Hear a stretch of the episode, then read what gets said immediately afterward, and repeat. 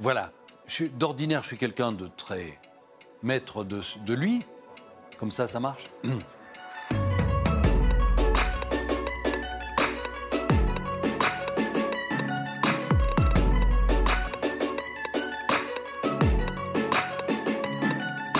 y a une seule chose qui me fait péter les plombs dans la vie courante, parce que je suis quelqu'un de très bonne patte et de très maître de ses nerfs, mais c'est quand quelqu'un dans un carrefour qui est déjà encombré continue à, l'encombrer. Là, je, je- je peux m'énerver.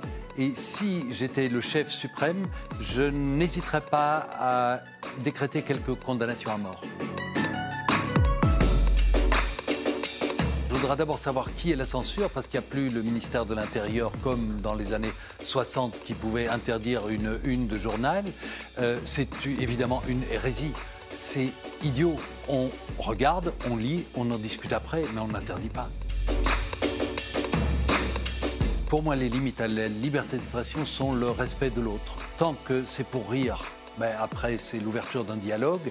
Ensuite, je ne veux personnellement jamais être dans l'insulte, dans l'attaque de quelqu'un qui est plus faible que moi. Pour les plus forts, c'est eux qui l'ont cherché, ils l'ont bien mérité. Le jour des attentats, j'ai eu le sentiment que le temps de l'insouciance était terminé. Depuis, tout a l'air de se resserrer. La frilosité est générale. On n'ose plus aborder tous les sujets, on n'ose plus parler de tout, on n'ose plus rire de tout. Moi, je pense qu'il faut continuer à le faire dans une notion de partage, d'ouverture d'esprit, de dialogue. Et tant qu'on parle, eh bien, on ne se tape pas sur la gueule.